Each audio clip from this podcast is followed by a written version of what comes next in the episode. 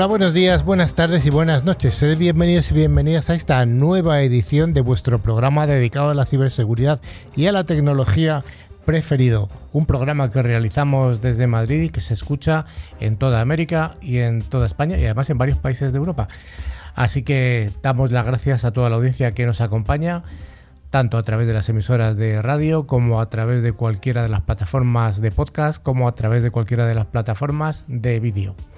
Os animamos a que os suscribáis, por cierto, a nuestro canal en YouTube, en Spotify. Y así podéis vernos y escucharnos. El equipo de hoy está formado por... Hoy voy a empezar por mi extrema derecha hoy.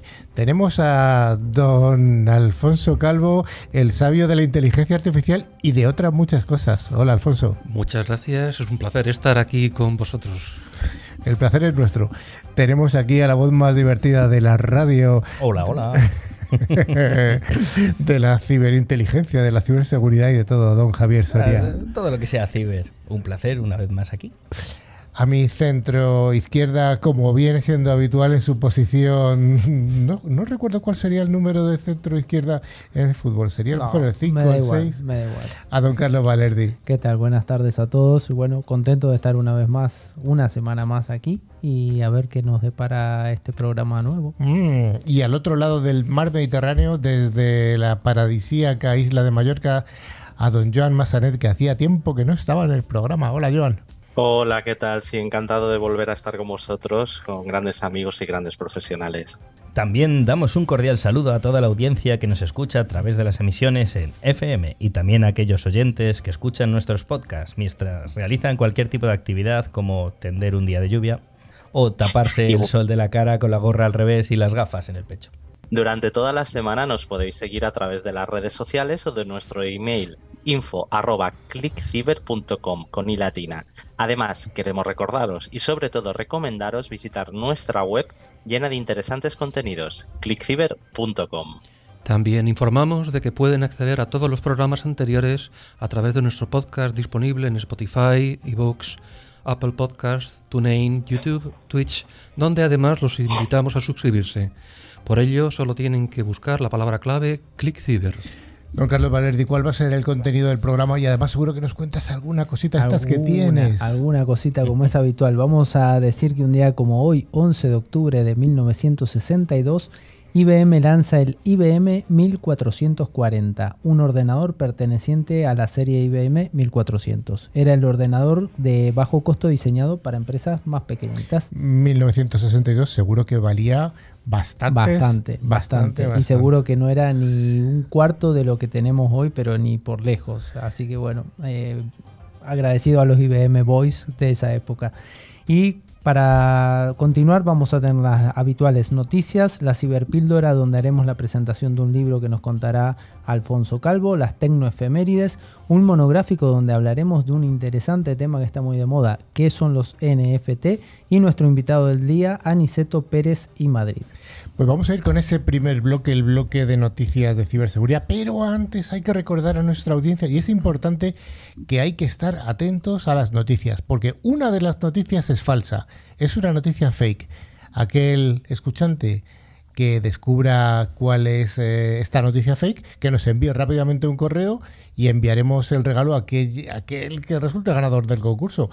Recordamos una vez más, el regalo se envía por correo electrónico y es un antivirus de 3 micro, así que puede concursar cualquier persona de España, de América, de Nueva Zelanda, de Australia, bueno, no sé. De Marte también, No tenemos emisor allí, pero estamos en pero ello. estamos en ello. Con Vamos con el primer bloque.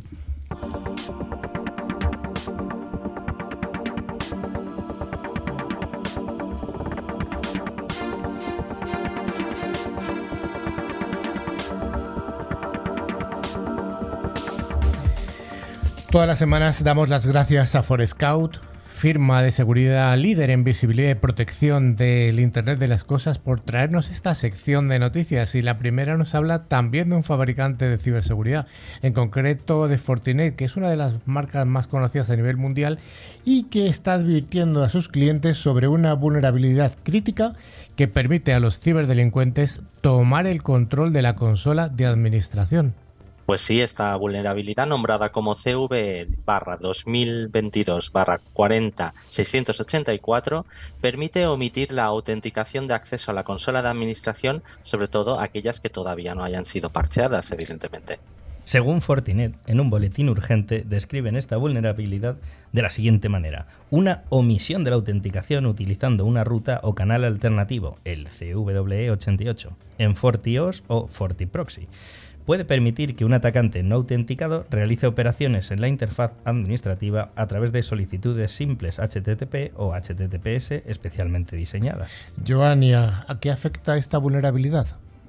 Bueno, pues la lista de los sistemas operativos que están afectados son los siguientes. De FortiOS tenemos de la versión 7.00 a la versión 7.06 y de la versión 7.2.0 a la 7.2.1. Y de FortiProxy tenemos de la 7 a la 7.06 y la 7.2. Los parches de actualización para estas versiones vulnerables fueron lanzadas el pasado jueves para que todos sus clientes puedan aplicar y aplicar todos los parches de las versiones de software que los necesiten, las que ya han nombrado. Y bueno, para los clientes que no puedan actualizar, Fortinet ha indicado que esos clientes mismos deberán limitar las direcciones IP que pueden llegar a la interfaz de administración mediante una política que se deberá aplicar en local en el propio dispositivo. Bueno, pues atención a, este, a esta noticia sobre Fortinet y nos vamos con la siguiente noticia que nos dice que Zimbra, una conocida alternativa open source a Exchange, sufre una vulnerabilidad que permite la ejecución de código y que está siendo explotada por ciberdelincuentes. Oh, la vulnerabilidad fue detectada por uno de los eh, clientes de la solución cuando detectó a través del motor de filtrado de anti-spam, Amavis, que uno de los correos contenía un archivo con un malware dentro. Inmediatamente el proceso, Amavis, eh, copió ese archivo y lo ejecutó, permitiendo a los atacantes acceder remotamente mediante una web. Y bueno, Zimbra todavía no ha publicado un parche a día de hoy que solucione este problema. Mientras el parche está en camino, ha recomendado sustituir Cepio, que es la utilidad de archivado que utiliza, por otra como patch, debido a que la anterior tiene una serie de vulnerabilidades que nunca fueron corregidas. Las utilidades de archivado tipo CPIO o PAX permiten empaquetar los ficheros en un formato para que pueda ser usado como copia de seguridad de los datos almacenados en los discos duros. Y bueno, la vulnerabilidad de Zimbra, que está registrada como CVE 2022-41-352, es muy similar a otra que ya fue explotada activamente hace aproximadamente unos dos meses. Vamos con una noticia curiosa, cuando menos, ya que España es reconocida como la primera potencia en ciberseguridad de la tercera edad a través de la Asociación de Abuelas de Internet. ¿Qué nos cuentas, Javi Soria? Bueno, eh, estaba en el, en el asilo de los Simpson. La Asociación de Abuelas de Internet, una de las más longevas del mundo, ha otorgado a España su primer premio internacional en el ámbito de la ciberseguridad para la tercera edad. Y bueno, María Visillo, presidenta de la asociación, mm. ha entregado el premio a Juana del Bastón, representante de España junto a otros dos componentes, para seniors de más de 65 años. Juan ha declarado sentirse muy contenta y que es un reconocimiento a todas aquellas personas que se reúnen en los clubes de domino para hablar de tan importantes como la seguridad del Internet. Por su parte, María Visillo ha comentado al periodista del New York Times que nunca había visto semejante coordinación en uno de los equipos participantes. Han sido increíbles.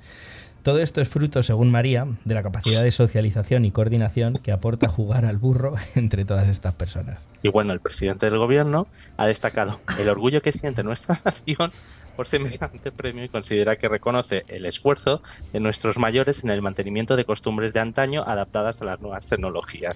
Bueno, hay que aclarar que Joan tiene un problema esta, esta semana en las cuerdas vocales y por eso hace esos ruidos que está eh, están ahí. Vamos con la siguiente noticia. Tres grandes hospitales de la zona de Barcelona quedan completamente paralizados después de un ciberataque. Esto me parece más que importante, Joan. Sí, bueno, tres hospitales de Barcelona sufrieron la semana pasada un ataque de ransomware. Mm, que se ha propagado a otros servicios esenciales como los ambulatorios y las residencias. Este ataque ha impedido el acceso a los hospitales de pacientes y a la programación de pruebas médicas que utilizan estos sistemas afectados. Aunque el ataque ha sido muy grave, no ha impedido el normal funcionamiento de las urgencias y de los centros de atención primaria. Eso sí, esto sin poder utilizar los equipos informáticos. La Agencia Catalana de Ciberseguridad ha abierto una investigación para intentar esclarecer el origen del ataque y para determinar los plazos de recuperación de los sistemas afectados. La Agencia Catalana de Protección de Datos ha indicado por su parte que no les consta ninguna denuncia ni notificación por violación de la seguridad en estos hospitales. Recordemos que los ataques de ransomware consisten en el cifrado y robo de los datos de la víctima, procediendo los ciberdelincuentes a solicitar un rescate económico amenazando a los usuarios de publicar estos datos en la dark web, para que sean accesibles para todo el mundo. Todo esto afecta a la reputación de la empresa implicada, generando bastante desconfianza hacia ella. A día de hoy todavía no se ha solucionado completamente la incidencia de ciberseguridad. Esta noticia me parece bastante relevante y bastante preocupante en el sentido sobre todo de que de vez en cuando, prácticamente todas las semanas, tenemos que dar noticias de ataques a, entidades hospitalarias. y de momento, de momento la electromedicina todavía no está siendo atacada de forma masiva, pero me parece un peligro tremendo. Es muy peligroso y hay muchos hospitales en varios países en Europa que ya están apostando por la ciberseguridad. Por la ciberseguridad en la parte de la electromedicina. Eso es. En esos Telemedicina, electromedicina. La siguiente noticia nos habla de que Binance, un exchange de criptomonedas, ha alcanzado, ha sido alcanzado por un agujero negro. Bueno, pues Binance, ese gran top 1 de los exchanges, envió a Death Null, es decir, alcanzando un agujero negro que devoró al menos unos 100 millones de ataques el jueves. Los hackers explotaron una vulnerabilidad sobre una utilidad en un token que se llama BSC, que sirve como un puente entre criptomonedas y facilita la transferencia de activos entre distintas blockchains, la BNB Beacon y la Smart Chain. El precio de BNB actualmente ha caído hasta 283 dólares por moneda. Bueno, los ciberdelincuentes consiguieron con esta enorme tragaperras inversa que siempre, eh, siempre daba premios 2 millones de tokens digitales de Binance. Un exploit rentable, sí señor, con un valor aproximado de 570 millones. Eh, el exchange, eh, bueno, el mandamás de exchange dijo, Zao dijo que ningún usuario perdió su dinero. Estemos atentos a cómo os contamos la evolución de esta noticia. Los cibermangantes intentaron desviar, enviar, robar 570 millones, pero Binance clausuró temporalmente la red vulnerable para intentar solventar la vulnerabilidad, lo que dejó a los ciberdelincuentes con 118 millones en fondos robados que no podían llevarse y que en un alarde de interés empezaron a enviar a otras redes, a otras blockchains. El intento de congelar estos fondos salvó 7 millones, por lo que 100 millones consiguieron ver la luz del bolsillo de los ciberdelincuentes. Bueno, cualquier robo o intento en estos exchanges socava la confianza de los menos avezados en las criptomonedas y finanzas no fiat descentralizadas que carecen de algún tipo de regulación. Ocho horas con la red parada es bastante, se reinició el viernes por la mañana, pero el daño ya estaba hecho, económico y sobre todo reputacional. Javi, ¿Cuántos se han podido llevar aproximadamente los ciberdelincuentes durante este año? Puf, se han llevado, eh, ha habido más o menos 13 ataques en, en Exchange bastante gordos, en lo que se trata de intercambio de monedas de unas a otras, y unos 2.000 millones es muy fácil que se hayan llevado, o sea, una salvajada de dinero. ¿2.000 millones de dólares o de euros? Que es más o menos lo mismo a fecha de hoy. Sí. ahora mismo es lo mismo, pero casi siempre en los Exchange hablamos de dólares, que es como la moneda internacional. Bueno, pues parece ser que no hay innovación sin ciberseguridad, ¿no? Eso es, es una muy buena frase. La siguiente noticia nos dice que el bueno roba corazones y el CEO almacena datos electorales. ¿Y qué hace el malo? Soria. Eugene Yu, director ejecutivo de la empresa de software Connex, con sede en Michigan, fue arrestado por los pistoleros del sheriff del oeste, bueno, por los policías de ese momento, bajo petición del fiscal del distrito del condado de Los Ángeles, George Cascon, como parte de una investigación de robo de información electoral. Y bueno, ¿qué es lo que hace la empresa de You? Pues fabrica el software Chief y tiene un contrato de aproximadamente 2,9 millones de dólares por 5 años con la ciudad de Los Ángeles, eh, que usa ese código para administrar y pagar a los trabajadores electorales durante las elecciones. Según la oficina del fiscal del distrito de Los Ángeles, Yu fue arrestado luego de que una investigación supuestamente reveló que la información personal proporcionada a Chief se almacenó en servidores en China en, violación de los requisitos contractuales. Vamos ya con la última de las noticias de esta semana que nos habla de que todas las agencias de inteligencia norteamericanas están alertas eh, sobre ataques en entornos industriales. Eso es, qué peligro.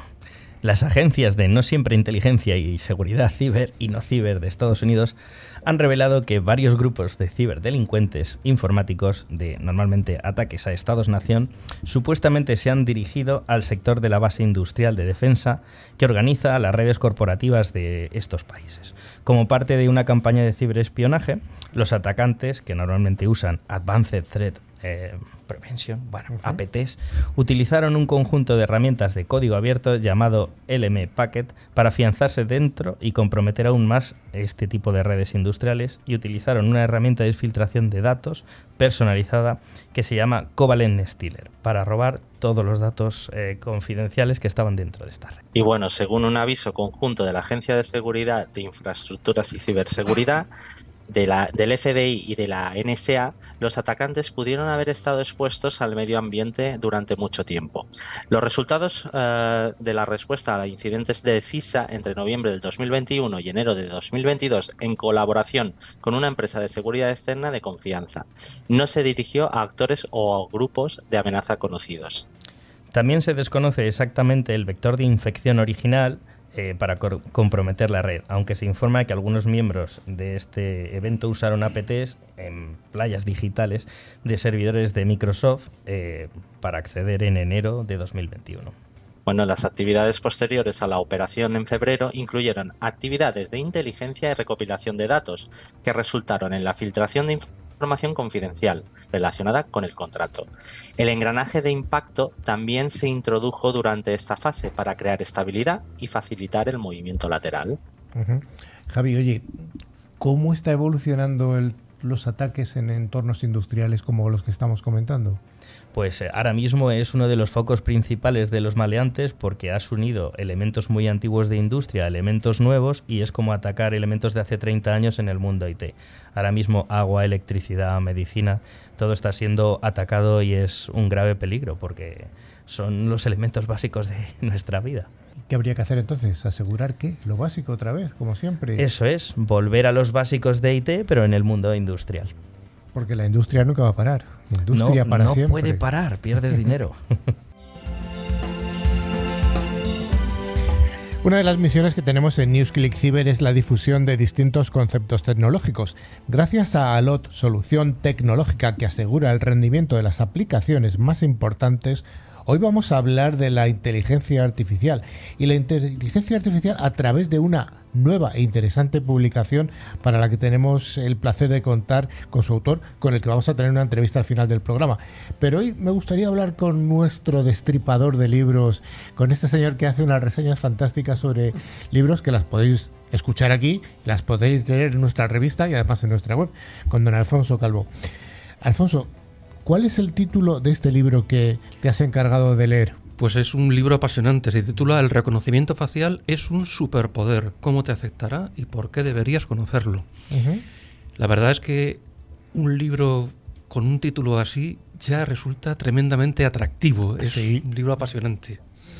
Eh, este libro, eh, dinos un poco, aunque vamos a tenerlo luego, eh, ¿dónde se puede obtener y quién es el autor? Sí, el autor es Aniceto Pérez y Madrid, que ahora está conectado desde, desde Murcia, Cartagena. Y afortunadamente Aniceto es tan generoso que lo ha puesto en el dominio público a través de un repositorio en la Universidad Carlos III de Madrid, con lo cual digamos que vamos a dar ese enlace posteriormente para que efectivamente cualquier persona pueda leer el libro porque es de escritura general, no hace falta ser en un conocimiento especializado para poder comprenderlo, afortunadamente. Danos una breve reseña, un breve resumen de lo, de lo que trata este libro. Bueno, pues en primer lugar nos presenta el hecho de que hoy en día, mediante programas de inteligencia artificial, es posible identificar a las personas. Esto puede resultar muy conveniente para algunos motivos, por ejemplo, la seguridad de esas personas, pero si se utiliza por parte de estados muy totalitarios puede significar el gran hermano de George Orwell implementado de una manera absolutamente feroz. Creo que Orwell ni siquiera hubiera soñado un mundo así, como el hecho de que haya programas de ordenador que reconozcan a las personas en tiempo real. En dónde están, qué es lo que están haciendo, cómo se mueven, mezclado el, el posicionamiento del GPS con el reconocimiento de las cámaras de esa zona, puede dar una trazabilidad casi completa de la actividad de las personas.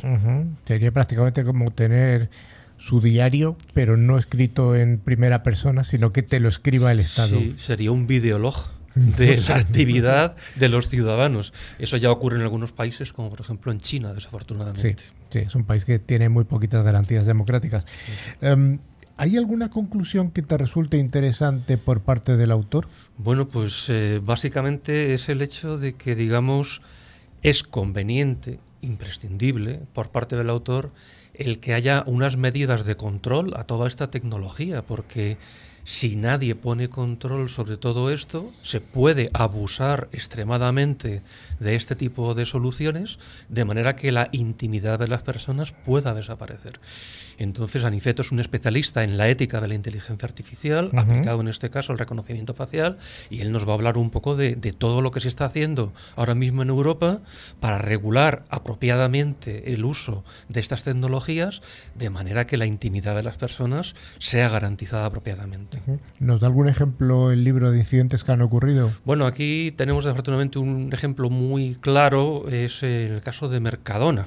Mercadona desarrolló una aplicación para reconocer a quienes le robaban en las tiendas. y entonces, bueno, pues ellos lo hablaron con la agencia de protección de datos, sabían que se estaba haciendo, la aplicación se puso en marcha y alguien se quejó. Y después de esa queja, Mercadona ha tenido que retirar la aplicación y pagar una multa de más de un millón de euros. Mm. Es decir, que realmente la Agencia de Protección de Datos española está muy encima de todo esto. Pero hace falta todavía más. ¿Por qué? Porque la, ambición de algunas personas puede hacer que estas soluciones creen muchos problemas a la gente. Este libro de Aniceto es un libro para expertos, aunque ya has adelantado que... No, no, realmente es un libro que cualquier persona puede leer. Aniceto ha escrito un texto fácil de comprender. Además, comienza desde el principio, de manera que si nunca has tenido un contacto con esta tecnología, vas a poder entender los elementos clave para poder eh, familiarizarte con las soluciones y a partir de ahí comprender cuáles son los riesgos que se adquieren al utilizar las tecnologías y lo más importante, cómo puedes protegerte frente a ellas. Como buen ingeniero que es Aniceto, ya nos lo contará luego de que es ingeniero, entiendo que cree en la estructuración y habría creado una estructura para el libro. ¿Nos puedes adelantar cuál es esta? Sí, realmente, este bueno, pues Aniceto lo que ha planteado es una presentación e introducción del, del, tema, luego presenta la tecnología de la inteligencia artificial, a continuación nos habla de un tema muy interesante y es no solamente el reconocimiento de la, del rostro de la persona, sino el reconocimiento de las emociones qué está sintiendo esa persona. Esto es un tema hoy en día muy discutido y que puede dar juego a, muchas interpretaciones y no todas buenas para las personas, desafortunadamente. Luego nos hablará de los límites de la inteligencia artificial, el impacto en el trabajo y en el medio ambiente, la ética, el impacto social que tienen, las regulaciones actuales y alguna conclusión, básicamente. ¿Podrías destacar algunos aspectos que te hayan resultado destacables después de esta lectura que has tenido? Pues sí, la verdad es que hay una muy buena presentación de las tecnologías relacionadas con el reconocimiento facial a través de la inteligencia artificial y eh, se presentan los modelos creados mediante inteligencia artificial como buenas soluciones para resolver problemas complejos como es el de identificar una persona y sus emociones. Em, pero luego todo esto se ve como un sistema de caja negra de manera que tú entiendes la solución, pero no el interior, con lo cual es fácilmente asimilable lo que Aniceto nos está trasladando. El autor mm, de alguna manera nos dice qué problemas puede haber asociados a los errores de este reconocimiento facial. Sí, efectivamente, la inteligencia artificial no es un algoritmo fijo como la programación tradicional. Es un algoritmo que está basado en el aprendizaje y nunca se deja de aprender. Entonces, en el proceso de aprendizaje se pueden ocurrir sesgos y discriminaciones. Por ejemplo, ha habido sistemas que discriminaron a las personas de raza negra respecto a las de raza blanca. ¿Por qué? Porque los programadores eran de raza blanca. Y distinguir a una persona de raza negra cuando no estás familiarizado es complicado. Es complicado, sí, sí. Entonces, ya han ocurrido ese tipo de situaciones. Entonces, el reconocimiento de, personas y de formas puede hacer equivocarse. Y en ese sentido hay que siempre estar peleando para disminuir ese tipo de equivocación. Has hablado de emociones. ¿Se pueden reconocer ya emociones? Efectivamente es un tema muy conflictivo. Hay científicos que dicen que no y otros que sí. Entonces es un tema en debate. Pero lo cierto es que pese al conflicto estamos trabajando en el reconocimiento de esas emociones, intentando inferir cuál es el estado de ánimo de las personas. Esto, claro, si una persona está triste o está alegre dentro de un cierto lugar, nos puede dar un indicador sobre lo que va a hacer. Sí, pero esto entra un poco en conflicto con el conocimiento o la escasez de conocimiento que tenemos de cómo funciona nuestro propio cerebro. Efectivamente, incluso puede haber personas que estén simulando esas emociones. Los actores, por ejemplo, son especialistas en transmitirnos unas emociones distintas a las que realmente tengan. Es la emoción del personaje y no de la persona. Entonces, efectivamente, por eso decimos que es un tema conflictivo, pero no se va a parar. Lo cierto es que la investigación en este tema, porque luego hay microgestos que delatan, entonces dependiendo de cómo la tecnología está analizando con qué nivel de detalle esa, esa apariencia de esa persona, pues podemos inferir, ¿no? En el póker, por ejemplo, es un caso muy típico del microgesto. O en el mus incluso. O en el mus, efectivamente, efectivamente. Oye, ya para acabar esta breve reseña que está poniendo los dientes largos a nuestra audiencia porque está deseando escuchar al autor, tiene que esperar un poquito hasta el final. ¿Hay alguna connotación legal que esté destacando Aniceto? Sí, efectivamente, Aniceto, bueno, es un especialista en el conocimiento de todo este aspecto. Entonces, la, el uso de la inteligencia artificial e imágenes de personas es una recopilación masiva de información muy personal, lo cual supone una gran amenaza para la privacidad, la autonomía y la libertad de los ciudadanos e incluso para la democracia. Con lo cual hay que estar muy Democracia, que son palabras mayores que tenemos que cuidar, respetar y acariciar para que no se corrompa. Hay que salvaguardarla frente a cualquier amenaza. Pues hasta aquí esta interesantísima reseña de este libro que es público, como has dicho, publicaremos eh, dónde se puede encontrar. De hecho, bueno, es https eh, dos puntos barra barra e guion archivo punto uc3m.es barra handle. En fin, en el archivo electrónico de la Universidad Carlos III de Madrid, con el título eh, que hemos indicado antes, el reconocimiento facial es un superpoder.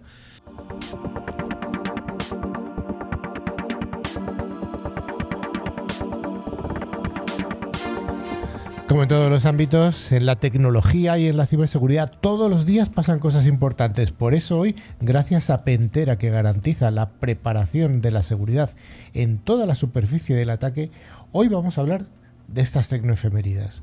Don Carlos Valeri, ¿qué ocurrió una semana como esta en el año 1980? 1980. Namco lanza el videojuego del que todos nos vamos a acordar, el famoso Pac-Man. ¿Quién no ha oh. jugado al Pac-Man? Yo a oh. veces entro en Google y pongo Pac-Man y juego al Pac-Man que nos, nos proporciona nuestro amigo Google.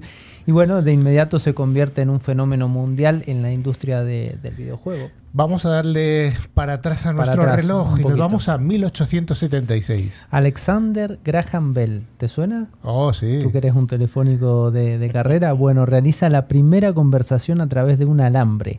Bell estaba en su laboratorio en Boston y fue recibida por el Watson en Cambridge. Lo que no cuentan es que cuando hizo la primera llamada tenía tres pérdidas de su mujer todavía. Eh, nos venimos un poquito más hacia aquí, en el año 2006. Bueno, en el año 2006 Google adquiere YouTube que por 1.650 millones de dólares, unos 1.300 millones de euros de ese momento, hoy ya no tanto. Este precio fue pagado en acciones y ahora YouTube continúa operaciones como una de las filiales de, Google.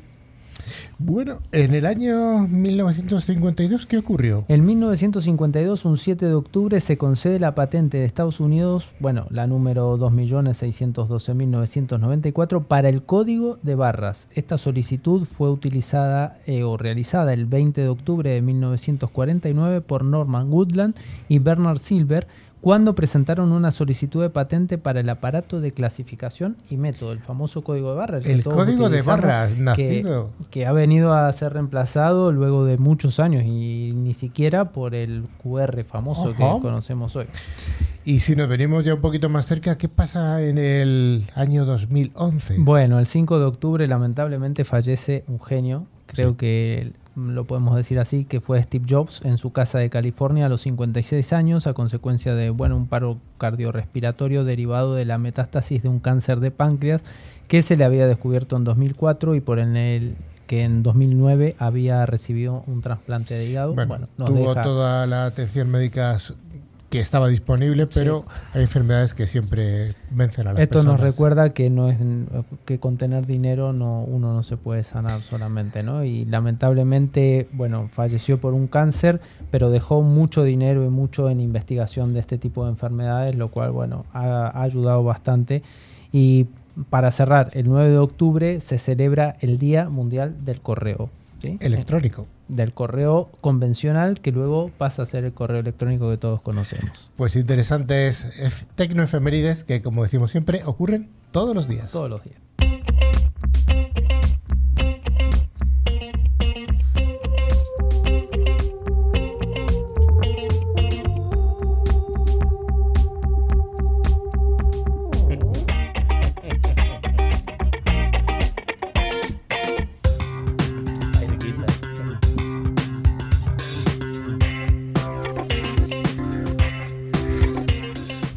Llegamos a la sección de monográficos que como todas las semanas es ofrecida por ForcePoint, fabricante líder en seguridad convergente con un amplio catálogo de soluciones de ciberseguridad. Hoy vamos a hablar de los NFTs. Sobre todo vamos a decir un poquito de qué son ¿Y cómo funcionan, don Carlos Valerdi? Bueno, nos vamos a adentrar en este mundo que hemos comentado al principio del programa, que son los NFT. Seguramente últimamente también han escuchado mucho hablar de los NFT y la verdad es que no nos extraña. Este tipo de inversión o de instrumentos es un tanto compleja de entender al principio y está haciendo eh, haciéndose cada vez más visible. Tanto es así que incluso algunas de las compañías más grandes del mundo, como McDonald's, Coca-Cola, incluso el Fútbol Club Barcelona, entre otras muchas, como Nike también, están apostando por esta nueva tecnología. Según el informe Online Art Trade Report de 2021 publicado por Hitchcock, actualmente el 14% de las plataformas de arte online ya ofrecen NFT y el 38% tiene previsto hacerlo dentro de poco. Hasta la fecha, las obras de arte en NFT han tenido ventas por un valor total de 3.025 millones de euros. Vale, nos hemos puesto un poco en contexto, pero Carlos Valerdi, ¿qué son y cómo funcionan? Bueno, los NFT, que su sigla viene de tokens no fungibles, son activos digitales certificados mediante la tecnología de la blockchain. La criptografía de estos tokens es la que los convierte a estos activos en únicos. No hay dos iguales y no se pueden cambiar entre sí. Esto permite acreditar que la persona que lo ha comprado es su único propietario. Para dar un ejemplo, ha salido una noticia hoy que un filántropo ha comprado una obra de Frida Kahlo, la convirtió en NFT y la quemó. Mm, bueno, ahí está. Pero vamos a profundizar un poco más en el concepto, ya que un token no fungible vale o vale no fungible es un activo digital encriptado. Se trata de un tipo especial de token criptográfico que presenta algo único. Los tokens no fungibles no son por tanto intercambiables de forma idéntica. Esto contrasta un poco con criptomonedas como por ejemplo el Bitcoin y muchos tokens de red o de utilidad que son fungibles por naturaleza. Las cuatro principales características de los NFT es que son únicos, indivisibles, transferibles y con la capacidad de demostrar su escasez. Los NFT también han sido objeto de críticas, principalmente respecto a su alto coste energético y la huella de carbono asociada a la validación de transacciones en la cadena de bloques o en inglés blockchain, así como por su frecuente uso en estafas virtuales. Otras críticas se refieren a la verdadera utilidad de establecer un comprobante de propiedad en uno o a veces extralegal mercado no regulado. Los NFTs pueden ser prácticamente cualquier cosa que se pueda digitalizar, desde obras de arte hasta memes, tweets, fotografías, canciones, vídeos. Vamos, el universo es enorme. Pero Carlos, ¿qué sería un bien no fungible? Bueno, a ver, dentro del Código Civil Español, concretamente en el libro 2 de los bienes de la propiedad y de sus modificaciones, título 1, artículo 337, más Atención, abogados. imposible. Atención, abogados. Podemos encontrar recogido que son los bienes fungibles y los no fungibles. La principal diferencia entre bien fungible y no fungible es que los bienes fungibles pueden intercambiarse y su valor lo determinan sus características. Por otro lado, los bienes no fungibles no son sustituibles ni se consumen al utilizarse. ¿Podríamos aterrizar esto con algún ejemplo? Veamos, el mayor ejemplo de bien fungible es el dinero. Puedes cambiarlo, puedes gastarlo, no pierde el valor al intercambiarse, aunque bueno, esto es un poco relativo. depende de qué país, depende de qué bueno, estamos hablando en general. El dinero sí que es así, no pierde valor al intercambio. Correcto. Pero pasa lo mismo con una obra de arte, como podría ser un cuadro, Alfonso. Desde luego que no. Ninguna obra de arte es comparable a otra, por lo tanto, no se puede sustituir, ni comparar, ni consumir. Así que cualquier NFT es un non-fungible token o un token no fungible. Bueno, ¿y cómo funcionan estos NFTs, Carlos? El funcionamiento de los NFT es más sencillo de lo que pudiese parecer. Sigamos con el ejemplo de una obra de arte. Si quieres crear un NFT de un dibujo, por ejemplo, lo tokenizas por medio de NFT y vendes ese token de forma online. Así consigues individualizar la obra y registrarla de tal manera que sea única. Entonces se programa lo que se denomina un smart contract o contrato inteligente. Dentro de este contrato encuentras toda la información de la pieza que has adquirido, así como todo lo que necesitarás saber acerca de las diferentes transacciones que puedes hacer con tu adquisición. Como veíamos al inicio, los NFT están certificados mediante la tecnología de la blockchain exactamente igual que las criptomonedas. Una de las diferencias entre un NFT y las criptos es que los primeros se regulan por el valor de los activos, aunque también se puede pujar por ellos, mientras que la segunda lo hacen por la oferta y la demanda dependiendo de la fluctuación del mercado.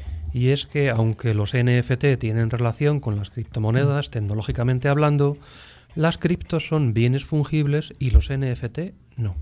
Oye, ¿podríamos eh, destacar o mencionar al menos alguna aplicación de estos NFTs? Sí, claro que podemos y además es interesante hacerlo. Los NFTs son perfectos para el arte digital, de hecho el mercado del arte es el que más uso está haciendo de ellos, pero hay muchos otros sectores apostando por esta tecnología y a continuación vamos a repasar con, con Alfonso algunos de estos ejemplos. Por ejemplo, empezamos por las colecciones, similares a la de Cromos, pero en formato digital. Este año, una tarjeta NFT de un mate de LeBron James en la plataforma NBA Top Shot se vendió por 208 mil dólares. ¡Ay, wow! En videojuegos, los NFT pueden utilizarse para representar activos de, en los videojuegos, como por ejemplo un terreno, un castillo o un arma virtual que son propiedad del jugador. En relación con la música, la tecnología blockchain permite a los músicos publicar su trabajo como NFT en forma de ediciones limitadas y, por ejemplo, así poder monetizarlo. Durante la pandemia ha salvado los ingresos de muchos artistas. En el cine, aunque es menos habitual, en marzo el corto documental Cloud Letman Spectre of the Shoe se convirtió en la primera película nominada al Oscar. Lo fue en 2015 subastada con como un NFT. En el mundo de los deportes, los deportistas famosos usan NFT para obtener más ingresos por su imagen. El jugador de la NBA, Spencer Dinwiddie, tokenizó su contrato para que otros pudieran invertir en él. En la moda, Nike dispone de una patente que permite adjuntar un NFT a productos físicos como un par de zapatillas y recibe el nombre de CryptoKicks. Y en el mundo del arte, los NFT están teniendo un tremendo impacto en este ámbito eh, valga como ejemplo lo ocurrido con la millonaria obra de Beeple citaba al inicio. Bueno, y en el mundo de los currículum eh, vitae también he visto alguno armado con, eh, con, monitos de NFT por ahí, de algún compañero que está en esta mesa. Me suena, me suena. Bueno, finalmente podemos concluir entonces que los tokens no fungibles han abierto nuevas posibilidades para el arte digital. Por ahora que puede considerarse como parte de una colección, como una inversión o como un bien con el que comercializar al tener asegurada su originalidad y su valor. Pues interesante esta introducción a los NFTs que yo no sé si ha aclarado o desaclarado algo a nuestra audiencia, porque es un tema realmente complicado.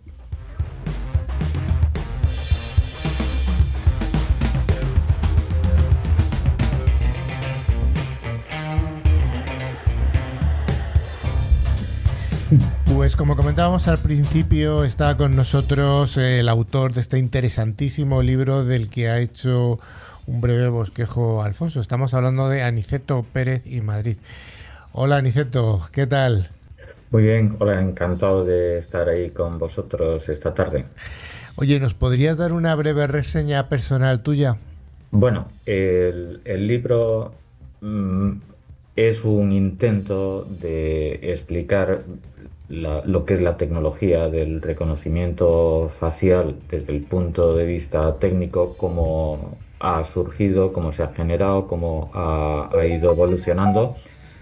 Y, después eh, también pues eh, otra, otra derivada como es la, la detección, el reconocimiento de emociones ¿Y, cuál es eh, su impacto eh, en la ética en, la sociedad? Para ello, pues acompaño todas las descripciones con un montón de casos prácticos que incluyen enlaces pues, a las noticias para que si alguien está interesado pues pueda profundizar un poco más. Y al final pues añado, como ha explicado Alfonso, una parte de regulación de cómo se está regulando en general, en principio, la inteligencia artificial, pero como parte de, la inteligencia, una aplicación de la inteligencia artificial es el reconocimiento facial, pues cómo se está regulando porque va a tener un gran impacto en la sociedad y por eso es importante. Eh, dice en tu currículum, breve currículum vitae, que eres ingeniero superior de telecomunicación, especial en Deep Learning y ética de la inteligencia artificial y actualmente experto de la Comisión Europea en Ética en Inteligencia Artificial. ¿Piensas que la universidad debe liderar campos de, investigación básica como es esta ética de la inteligencia artificial? Por supuesto, eh, no solamente se debe quedar en lo que es la la parte técnica, sino también en las implicaciones éticas y el impacto social. De hecho, ya hay, bastantes universidades que dedican mm, programas a, estas cuestiones. Sobre todo, la mayor referencias que tengo es en, Europa y también en Estados Unidos y, bueno, es, es, un campo habitual.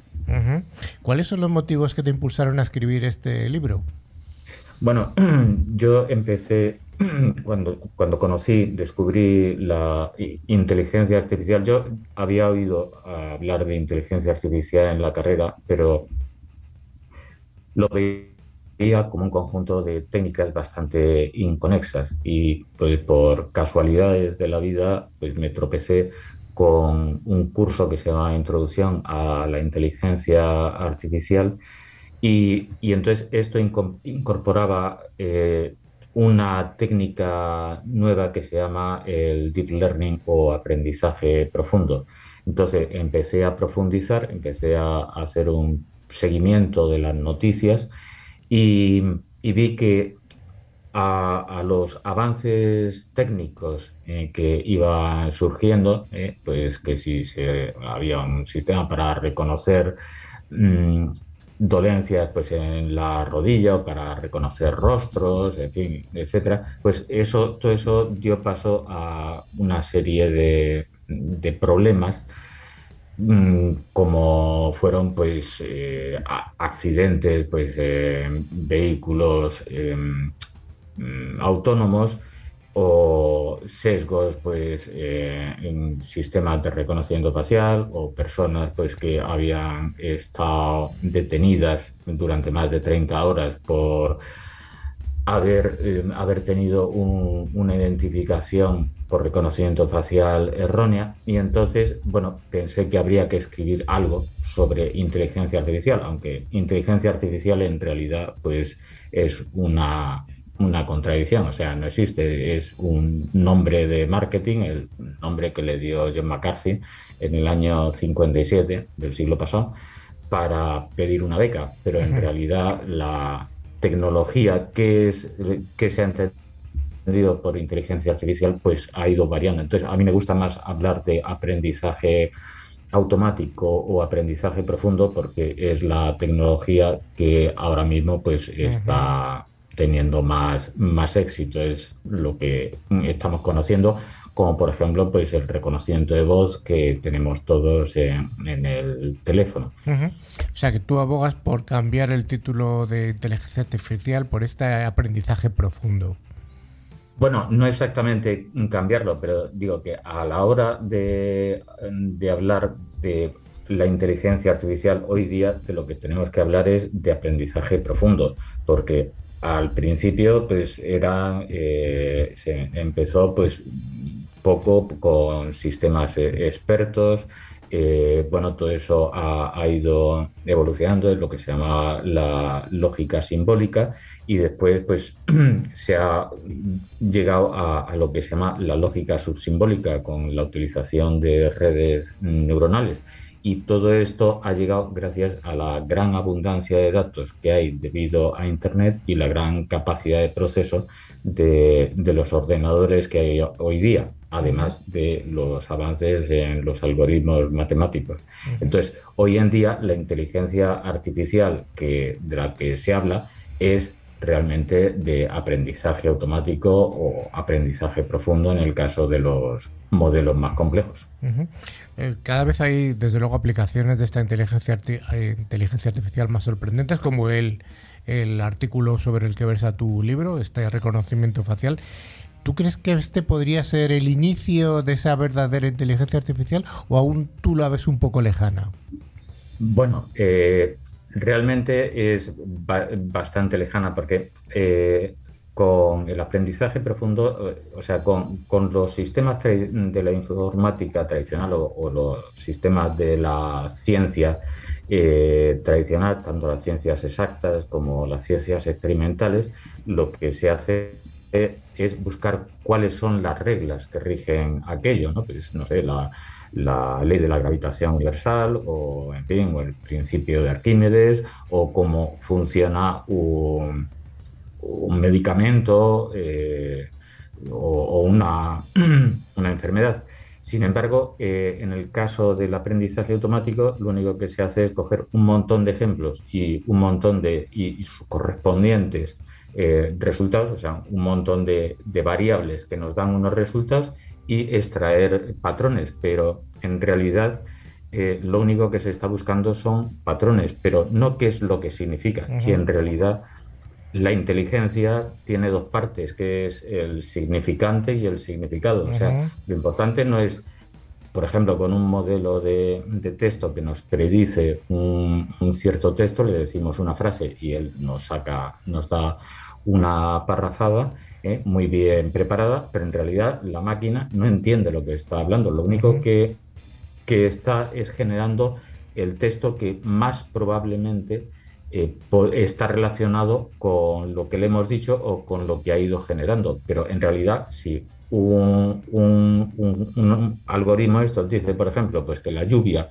es húmeda, pues en realidad el modelo no sabe ni lo que es lluvia, ni lo que es húmeda, ni qué significado tiene. Porque claro, nosotros sabemos que húmedo pues es una sensación, pero que se puede ver pues a que uno se ha tirado a la piscina o que está lloviendo o en fin, o que te han salpicado o por cualquier otra cosa. Eso realmente no lo está aprendiendo estos modelos de aprendizaje automático. Por tanto, el decir que eso es inteligencia, pues es eh, bastante aventurado. Oye, me gustaría un poco eh, ver tu opinión sobre cómo casa, o mejor dicho, cuál es el aporte que puede hacer la filosofía, nuestros compañeros filósofos, al desarrollo de la inteligencia artificial. Bueno, en realidad la, filosofía, mm, digamos, más que nada, lo importante que tenemos que buscar es lo que los clásicos, eh, Sócrates, Aristóteles, pues hablaban de la buena vida. E, eso es lo que tenemos que buscar, una vida pues que eh, nos llene. Y sin embargo, eh, estos algoritmos lo único que buscan es algo óptimo, pero en realidad nosotros no elegimos las cosas porque sean óptimas. ¿eh? Muchas veces elegimos a lo mejor pues una película de terror pues porque nos gusta la adrenalina, pero para otros desde luego pues no le gusta. Yo no soy amante. No, es precisamente lo que lo que buscan.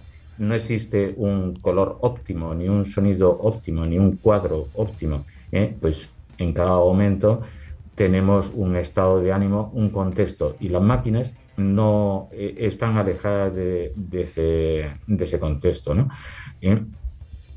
Un modelo de aprendizaje automático es como si uno tuviera una calculadora, pero bueno, pues en vez de tener un teclado pequeño, pues que tiene un teclado muy grande. Y entonces, pues uno puede pulsar un montón de teclas y da un resultado. Y siempre nos va a dar ese resultado.